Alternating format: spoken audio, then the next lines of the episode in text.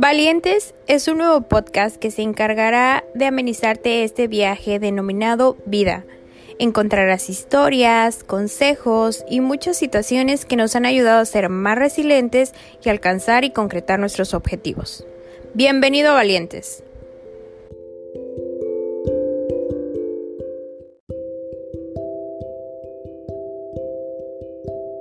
Valientes, hoy estoy sumamente contenta porque una mujer extraordinaria viene a acompañarme a este podcast y a darle voz a muchas mujeres en nuestro país, en Latinoamérica, que han pasado por una situación similar y hoy estoy sumamente feliz porque ella ha escogido mi espacio para dar voz a su historia.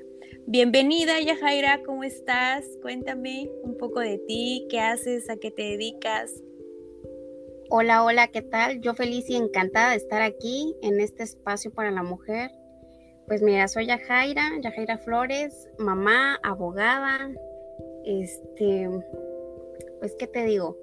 Feliz, feliz de, poder estar aquí, compartir contigo eh, en este tema tan grande como lo veníamos tocando hace un momento, lo que es el valor a la mujer. Este, ese valor tan grande que a veces las personas nos quitan o nos hacen creer que, no podemos. Exacto. A ver, cuéntame un poquito cómo te nace el gusto por la abogacía. ¿En qué momento decides ser abogada? Pues mira, es, es muy raro porque pues desde pequeña como que divagaba en lo que quería hacer, pero por problemas familiares muy marcados para mí, como lo es el tema de mi papá, como que siempre fui creciendo, no, voy a ser abogada, voy a ser abogada, quiero ser abogada para, para sacarlo de donde está, o sea, como que de chiquita este, me crecí con esa idea de, de poderlo ayudar, más que nada a él, porque pues yo no sabía ni por qué, ni, ni cuál era el motivo, la razón, yo solamente sabía que quería estudiar y crecer para poder sacarlo de ahí. Mm, oye, qué bella. ¿Y en qué momento pues ya decides, sabes qué, lo voy a hacer y te metes a estudiar la carrera y empiezas a, a involucrarte en la abogacía? Pues mira, no fue nada fácil porque en todo este sueño tuve algunos tropiezos. Em, cuando terminó eh, la preparatoria, me hago novia pues, de, un chico, mi mejor amigo en ese entonces, y pues a veces uno de joven piensa que la vida es, muy fácil, que, así como que uno lo piensa va a salir y, hacerlo, y la verdad es que no. Eh, cuando terminó la prepa decidimos irnos a vivir juntos y pues estudia tú primero, luego estudio yo y todo muy feliz, ¿no? Pero pues, ¿qué crees que no? Y así pasaron varios años hasta que mm, hubo una reunión este, de mm, generación de prepa. Para esto te cuento que pasaron cinco años. Ajá, y aquí. Todos los chicos, bueno, fueron la mayoría. Y pues todos, mm, o sea, obviamente me alegro por ellos, porque muchos ya culminando sus carreras y, y todo, y pues obviamente llegan al tema y ¿a qué te dedicas? Y tú vas escuchando y yo soy este eh, maestra, yo soy abogada, yo soy y de pronto te toca a ti y wow, ¿qué digo? No, pues me casé, no, no soy nada o, no, no, no luché por lo que quería porque me quedé estancada. Y creo que ese, ese día fue el... El, el, parteaguas. Sí, de ese día dije, ¿qué estoy haciendo en mi vida? ¿Qué quiero? Em, no, eh, hablé con en ese entonces mi esposo, que no le agradaba nada, nada la idea en el que yo siguiera estudiando.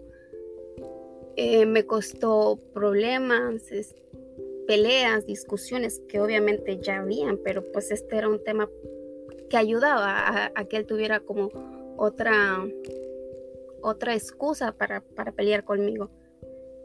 Para esto me, me embarazo, él tal vez pensó, no, pues ya, con esto ya no va a estudiar, la idea de estudiar se fue.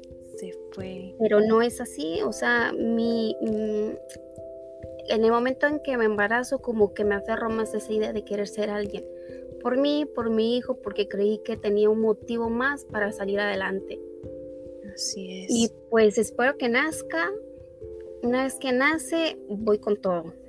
Dije, ok, no, no me quieres dar la oportunidad de salir a estudiar lejos. Bueno, estudio aquí. Tú solamente, pues dame la oportunidad. Y aquí te estoy hablando donde te digo que le das mucho valor a una persona porque pues es tu pareja, no es tu papá como para que le digas, me das permiso. Exacto. Y pues entre más y menos, pues me meto a estudiar en la universidad que está ahí. Empiezo a estudiar, me gusta, me empieza a abrir un poquito pues la mente de lo que yo creía normal, que no era normal.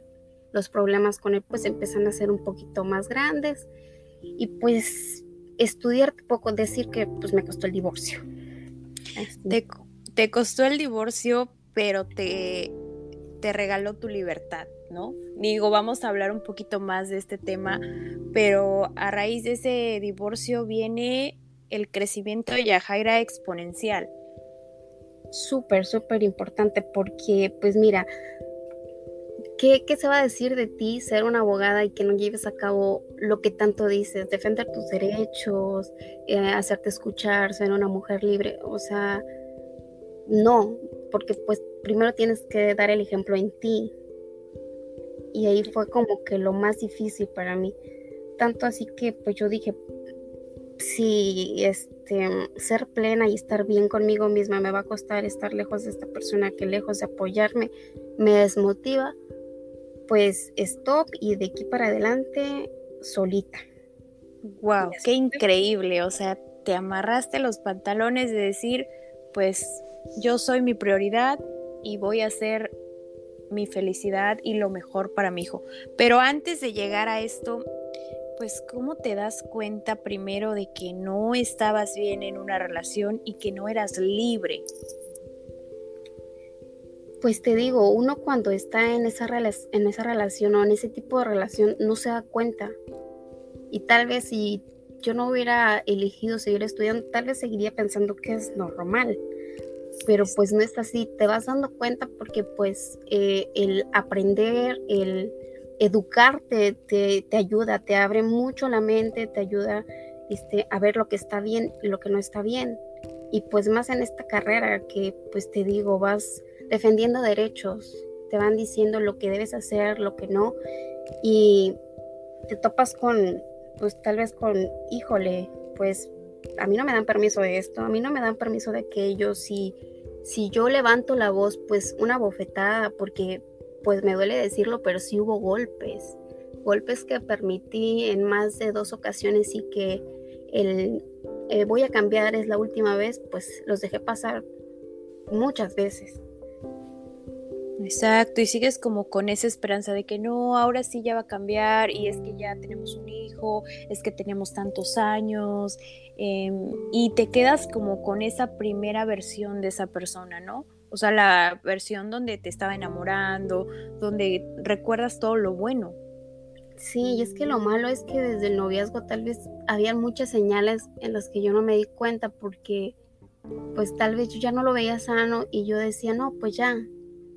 Y, yo a veces digo, si desde esa primera vez yo hubiera puesto un límite, pues tal vez no estaría eh, contando esta mala experiencia que tuve, pero pues que gracias a Dios me ayudó mucho a hacer también lo que soy ahora. Exacto, exacto. O sea, esta experiencia desagradable te ayudó a concentrarte en ti, a lograr tus metas y tus objetivos. Pero, a ver, un poquito más enfocada en tu relación, ¿cuáles fueron esos focos rojos que te hicieron decir hasta aquí? Pues mira, en un inicio siempre, o sea, habían golpes, pues obviamente decía, basta, no quiero esto, me quiero ir, quiero irme a mi casa, quiero que, pues, a veces en buenos términos, a veces gritado, a veces llorado, ¿no? Pero siempre que decía eso era el, por favor, perdóname, eh, esta es la última vez, te lo juro, te lo prometo, por todos los santos, su mamá, su papá, y pues caía en, en creerle, lastimosamente pues le creía. Y había en varias ocasiones que el chantaje, porque yo decía basta y agarraba mis maletas y, y pues decía, no voy a voltear, no voy a voltear, pero pues yo creo que me conocía bastante bien y sabía mis puntos débiles en los que más de una ocasión intentó pues quitarse la vida. Wow. El pues, nivel de manipulación. Y yo pues muerta de miedo pues regresaba porque decían, ¿y si algo le pasa? ¿Y, si se muere? ¿Y, qué van a decir? ¿Me van a echar la culpa? Mi hijo va a pensar que pues fui yo. O sea, fue, fue muy feo. O sea, porque así una vez yo también me iba a ir y cuando volteé estaba sangrando, se había quedado como, un martillo en la cabeza, no sé cómo se Y pues yo muerta de miedo, pues sí, ya. Ah, después escuchaba que decía, ah, no, me caí. Y yo decía, wow, con ganas de decir, no, no te caíste, pasó esto, esto, esto. Y no. Y la también es muy fuerte a veces. Sí. Pero es mucho el poder que, que una le da como a esa persona, porque pues tal vez te digo, si desde un inicio yo hubiera puesto como un límite, no hubiera pasado, o tal vez sí. Sí, claro, el nivel de manipulación. ¿Y cómo justificabas? Porque tú me llegas a decir que tuviste algunas señas de que él te golpeaba y pues tú sales y justificas, ¿no? Dices, ay, me caí, ay, me pegó esto, ah, estaba, no sé, así, cocinando, por ejemplo. Sí, lo típico, y sabes, lo realmente gracioso es que nadie te lo cree, pero te lo compra. Este, pues mira, hubo una ocasión que había unos 15 años de una prima en Topan, y pues un día antes, es que la verdad ya no recuerdo porque las peleas eran tan tontas tan, pues yo digo hoy en día con mi actual pareja, o sea, peleamos a veces por tonterías y, ni al caso. Y en ese entonces peleábamos, o sea, por lo mínimo. Y era llegar a extremos. Se llegó a llegar a una relación muy tóxica porque puedo decirlo que, yo también me volví parte de eso. Entonces, llego a los 15 años con el ojo morado, por mucho que me quise maquillar, me puse cabellito de lado, pues no, no pasó. Este, recuerdo muy bien que mi tío, el hijo, el, papá de, mi prima, la que estaba cumpliendo los 15, me quedó viendo así como, pues yo creo que de pena, porque pues quieras o no fuiste el centro de atención de llegar a esa fiesta así. Ajá. Y, y sí recuerdo que me dijo, ¿pasa algo? yo no, no pasa nada, es que, ah, me caí, o me pegué, o me pegué con, en la esquina de un mueble. En otra ocasión, este, su mamá fue testigo, la mamá de este chico fue testigo y ahí es donde te digo que, que uno se encariña con, este, como dicen, con la piedra. Su mamá recuerdo que me dijo, este, ¿cuándo has visto que tu papá me golpea a mí? ¿Cuándo has visto este tipo de, este, de cosas en esta casa? Y, y habló conmigo, me dijo, ¿quieres que te lleve a tu casa? Este. Y pues dije que no, que me quería quedar ahí porque yo lo quería. Esto te hablo que yo tenía 18 apenas, o sea, teníamos como un año de vivir juntos. 18 años y posterior a eso te casaste y posterior a eso tuviste un bebé.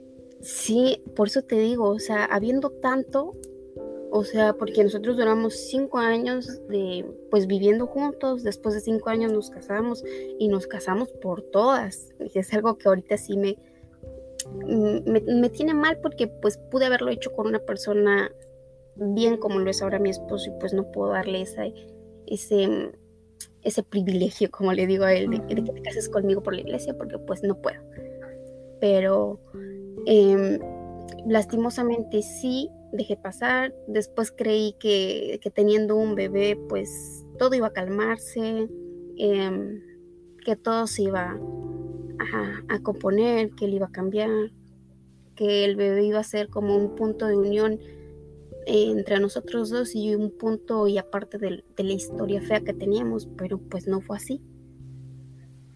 Y qué grande eres, la verdad. No sabes qué admirable mujer eres por estar contando esto. Em, eres genial.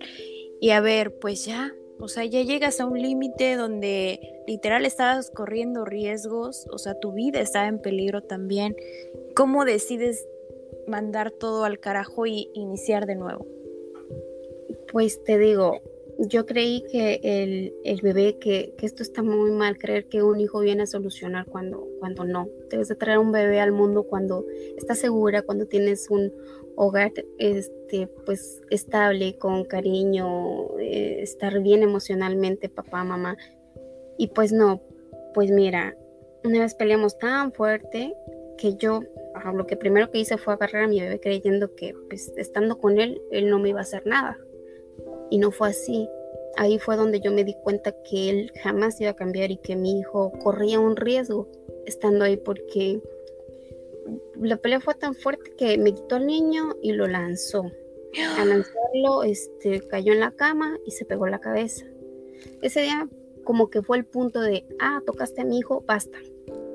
Porque una persona que no puede frenarse ante un niño, pues no va a frenarse ante nada. recuerdo muy bien que mi bebé este, veía cómo él me estaba maltratando. Yo decía, no quiero esto para mi hijo. No, no deseo que por querer que él tenga un papá y una mamá juntos, pues crezca viendo algo así. Salí ese día em, con un buen amigo que tenía en ese entonces, que aún sigue siendo mi amigo Irving. Eh, me acompañó a denunciarlo y pues cobardemente le dio miedo y se fue. En ese entonces él ya empezaba a trabajar en Estados Unidos, entonces venía y como que descargaba su coraje conmigo. Eh, los celos fueron gran parte de nuestras peleas. Él siempre fue celoso, pero a raíz de que se fue a Estados Unidos y yo empecé a estudiar, los celos crecieron increíblemente. Y a veces pues tú crees que sí tienes la culpa, es que estés estudiando, porque eres bonita, porque te arreglas, porque, o sea, por todo tenías la culpa. Em, y esa idea de pues ya eres mamá y, también una vez me, o sea, me dice, está bien, termina de estudiarte en tu título y ahí se queda, o sea, como creyendo que yo lo que quería era el título, algo para colgar ahí en mi pared y ya va, eso es todo lo que vas a tener. Y no, o sea, yo quería trabajar, quería ejercer, quería, este, pues más que nada salir adelante. No nada más quería un título, sino quería ser esa mujer em, pues luchona que podía salir adelante con su bebé. Exacto. Y bueno, para este momento ya quebrada, recoges todos tus pedacitos y decides pues empezar de nuevo, reinventarte y cómo surge esa seguridad en ti y cómo llega otra vez el amor a tu vida. Pues sí, fue difícil, fue difícil porque en este, en este transcurso o en, este, en esta etapa, la gente no me ayudó mucho, ni, la familia, que se supone que tu familia debe ser la persona que debe estar ahí para ti. No, son los primeros en que te juzgaban, en los que te señalaban. En... Yo llegué a un momento en casi querer, tirar la toalla, en decir, pues bueno, ya, no, le voy a hablar, le voy a decir que, regresamos y, ya, para que la gente me deje molestar. Porque llegaba un punto en, el que todo el mundo criticaba, es que cómo se va a divorciar si se casó bien, es que cómo prefirió su escuela antes que su marido, es que cómo le va a quitar el papá a su hijo, pero esa mujer, o sea, por todo te criticaban, esa mujer lo tiene todo, este, ¿qué más quiere? Y siempre como que decían, el pobrecito es él, pobrecito, lo van a dejar, pobrecito porque estudió. Y, y te lo vas creyendo y, y, de verdad llegó un momento en que yo ya no quería ni salir, yo, ya no, yo decía, no, ya no voy a estudiar, ya no voy a salir, ya me quiero ir lejos, o sea, que nadie sepa de mí, le hablo, que venga por mí, me voy a Estados Unidos con él y se acabó.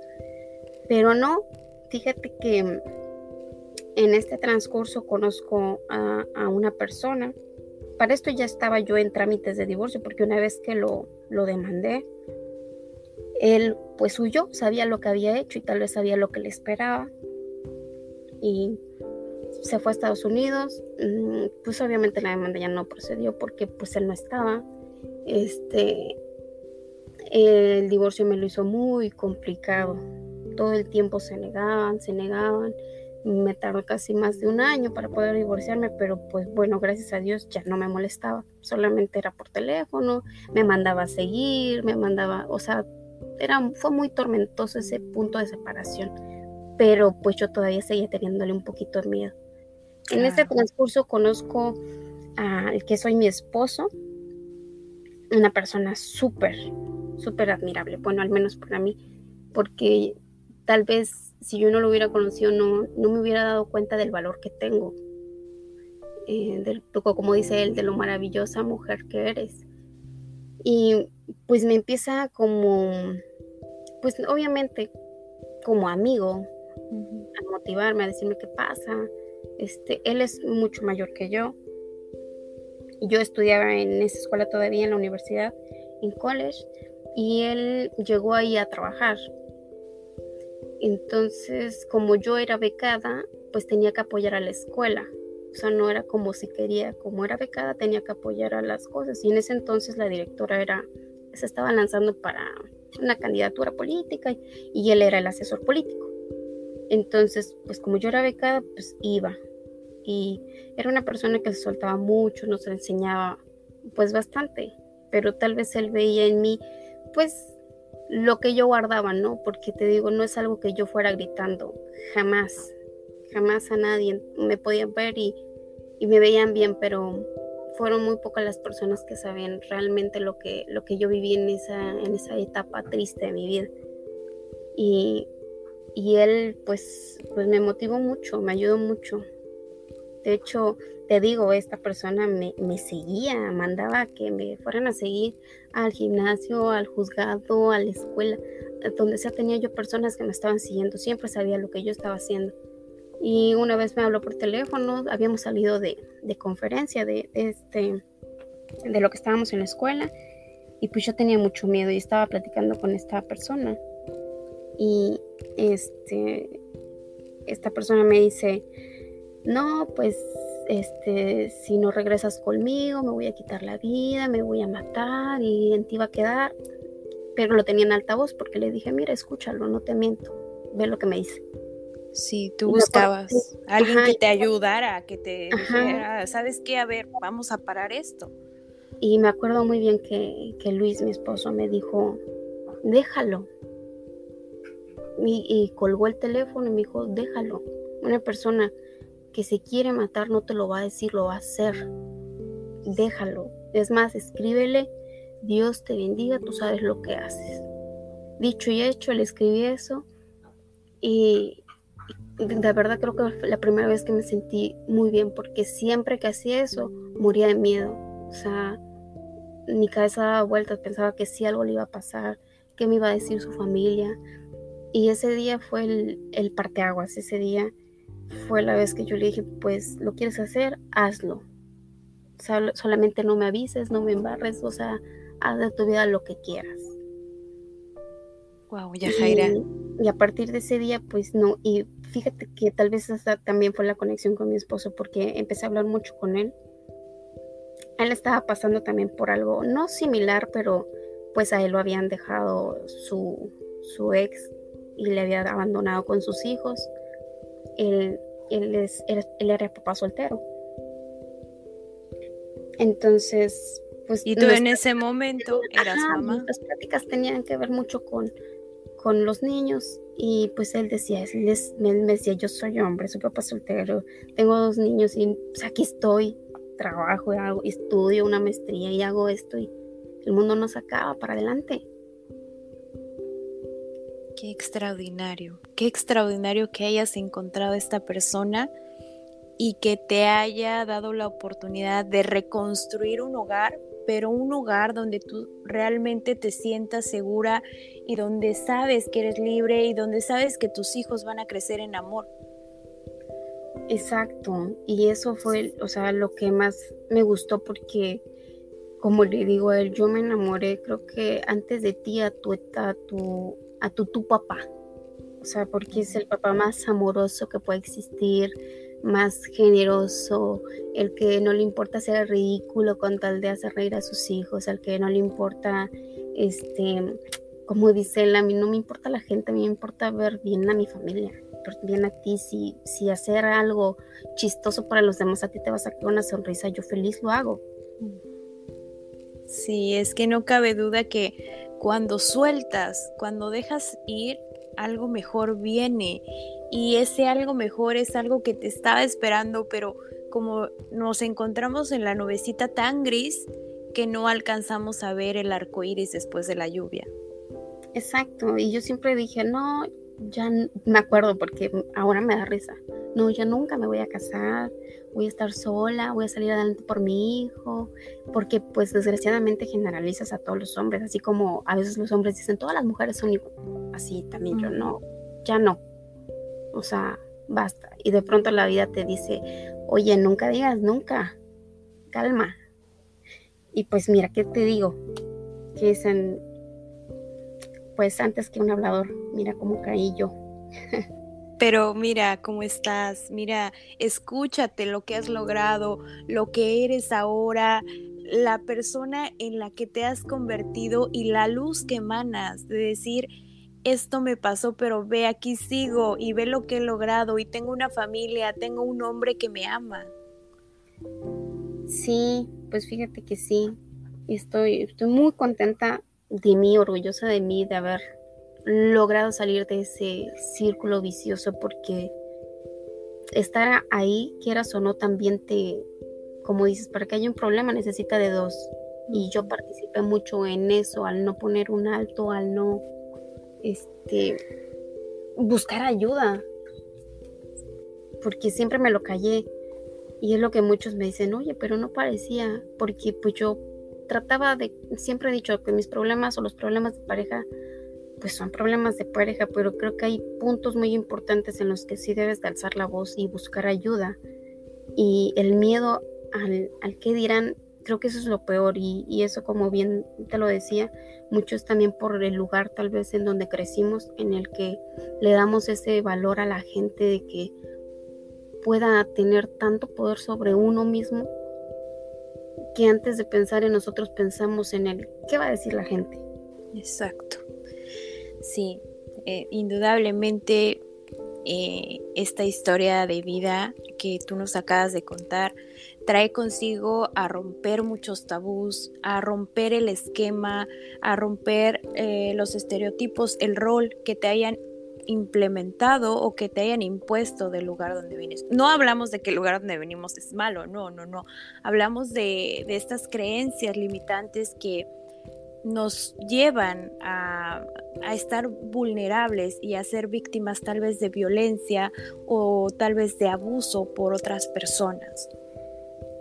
Así es, es que pues como dices, tal vez no es el lugar, son las costumbres, porque así educaron a tu abuelita, así educaron a tu mamá, así te educaron a ti, pero es donde te digo, hay que romper patrones, hay que dejar de, ser víctimas y, hacer un cambio en nuestra vida, porque si no se va a seguir haciendo lo mismo con tu hijo, con el hijo de tu hijo, y debe haber un cambio. Entonces yo dije, no, basta, aquí, de aquí para adelante mis hijos tienen que tener otra versión, una nueva forma de ver que es una familia, el respeto a la mujer, más que tengo un varón.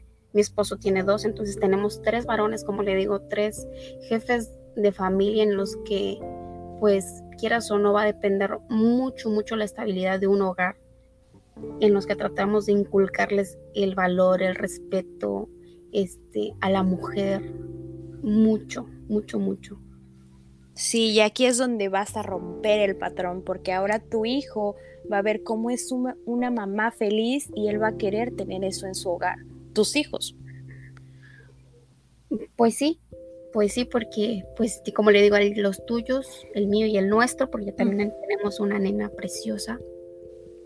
Sí, es que es increíble cómo, cómo vuelves a crear un hogar, pero ya un, un hogar desde bases sanas, desde bases em, de ejemplo para, eh, para ellos, de motivación y sobre todo una base estable para ti. Qué orgullo escuchar esto de ti y sabes que me encantaría que le dejaras un mensaje a las mujeres que hoy te escuchan y que a lo mejor han pasado por esta situación. Pues primero que nada, decirles que cambien la mentalidad. esa mentalidad referente al valor que tienen como mujer. Este, porque muchas pues, de nosotras fuimos educadas para callar, aguantar, eh, porque desgraciadamente a las mujeres se nos educó para que sirviéramos, pero nunca para pedir. Se fuimos educadas para aguantar, como te digo, y, y esto viene de generación en generación. Pues yo les digo que sí se puede, que alcemos la voz, que salgan adelante, que si yo puedo, ellas también claro que pueden hacerlo, que los demonios que tenemos no nos definen, que son unas mujeres grandes, capaces y que pueden llegar a hacer lo que ellas quieran y que el valor no está en lo que dicen los demás, el valor no te define por la opinión ajena. No importa lo que haya pasado en tu vida, no importa cuántas equivocaciones o errores hayas tenido, siempre serás capaz de salir adelante. Y debes de convencerte a ti y a tu destino de que te mereces más Sí, ay, qué extraordinario. La verdad es que, mira, estoy conmovida, estoy con la piel chinita. Aquí no, no tengo el efecto de los aplausos, pero si pudiera lo pondría porque qué extraordinario escuchar de ti cómo te reinventaste y cómo has logrado la mejor parte de ti, la mejor versión de ti y todo lo has hecho a través de un proceso de transformación. Ahora abrazas tu proceso y dices, bueno, esto era lo que tenía que pasar y mira ahora cómo estoy. Pues sí, desafortunadamente sí, pero te digo, ahora lo agradezco muchísimo porque mm, tuve que pasar por todo eso para ser la persona que soy. Y, y la verdad, pues me gusta, me gusta eh, lo que estoy viviendo, me gusta la etapa en la que estoy, me gusta estar disfrutando mi familia, mi profesión. Eh, y más que nada pues ayudar un poquito a esas personas porque yo sé que no solamente soy yo, yo sé que hay muchas mujeres que están pasando por lo mismo y que tienen miedo y que el, miedo a veces a estar solas, el miedo al qué voy a hacer y, más cuando dependen de esa persona, de pensar que su mundo son, son ellos, decirles que no, que sí se puede salir adelante, que tal vez no necesitas ser un profesionista, que tienes dones, este, mitas, que puedes lograrlo de verdad si tú lo deseas, porque conozco a muchas mujeres, chicas que han salido adelante y no necesariamente con un título y me siento muy orgullosa de ellas, de verdad. Eh, ahora que, por ejemplo, voy mm, de vez en cuando a Hidalgo, todos me dicen, no, es que estás diferente, es que eh, no eras así, pero me alegra que me digan que me ven diferente porque eso me hace me hace sentir bien porque me demuestra que esa Yajaira del pasado se quedó ahí y, que esta persona que ahora conocen pues está para brindarles irradia luz, o sea, como les digo, el, el mejor apoyo de una mujer debe ser otra mujer y no que ahora, como dicen, el peor enemigo de una mujer es otra mujer porque desafortunadamente así es pero pues creo que los buenos o las buenas somos más y, juntas podríamos salir adelante. Extraordinario, mujer. ¿Tienes alguna red social? No sé si, si tienes como algo dedicándote a esto y si no, pues mira, por ahí eh, las chicas pueden acercarse a ti para que si están en algún caso de violencia y hay alguna forma de que puedas ayudarlas, pues te contacten Claro, este, pues está mi Facebook. Eh, no suelo, este, dirían, solamente lo ocupo como por, por pasatiempo, pero pues sí, como dices, puede ser una, una gran opción y estoy abierta. Si en mi posibilidad está ayudar a alguien que está pasando por esto, eh, yo encantadísima. No, tal vez no soy la mejor, pero sé que juntas podríamos llegar a algo bueno y poder salir de ese punto en el que se encuentran. Claro, es que lo que te propongas, a este punto lo que te propongas lo vas a hacer. Si te animas a hacer una fundación, lo que sea, pues yo encantada de apoyarte, darle voz a lo que sea.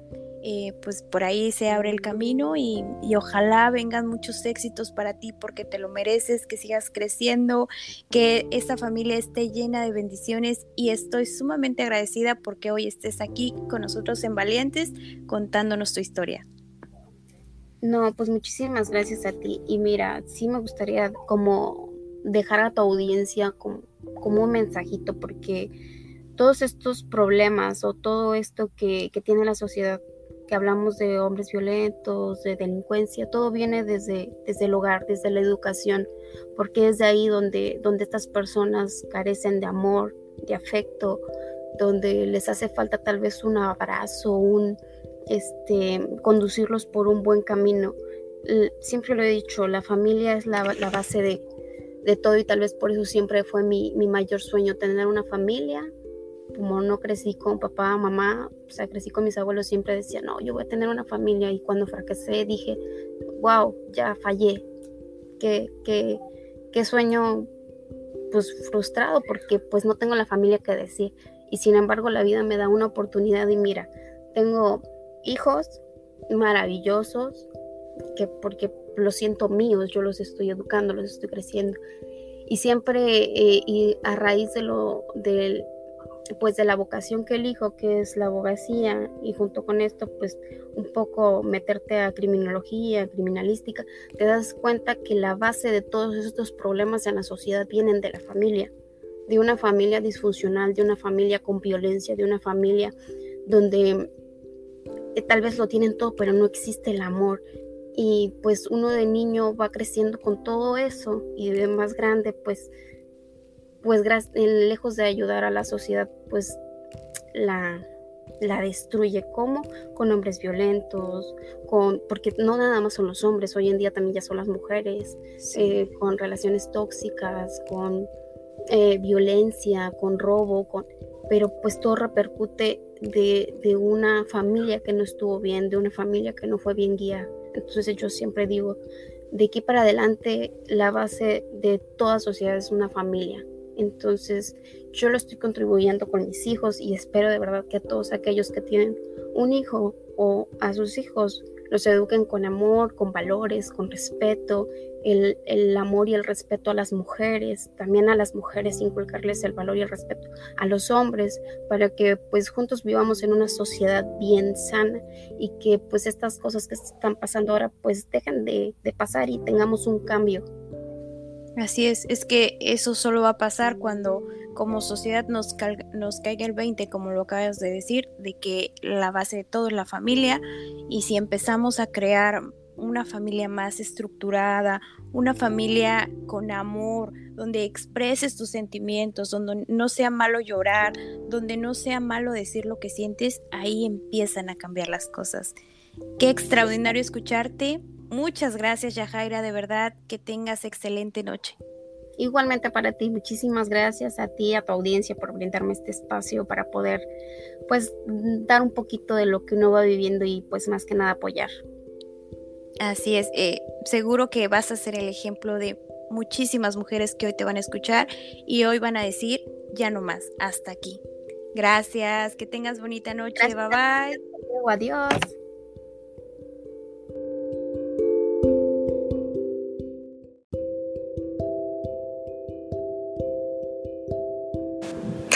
Esto fue Valientes. Gracias por escucharme. Si te gustó el episodio, compártelo con tus amigos y te veo en el próximo episodio. Gracias.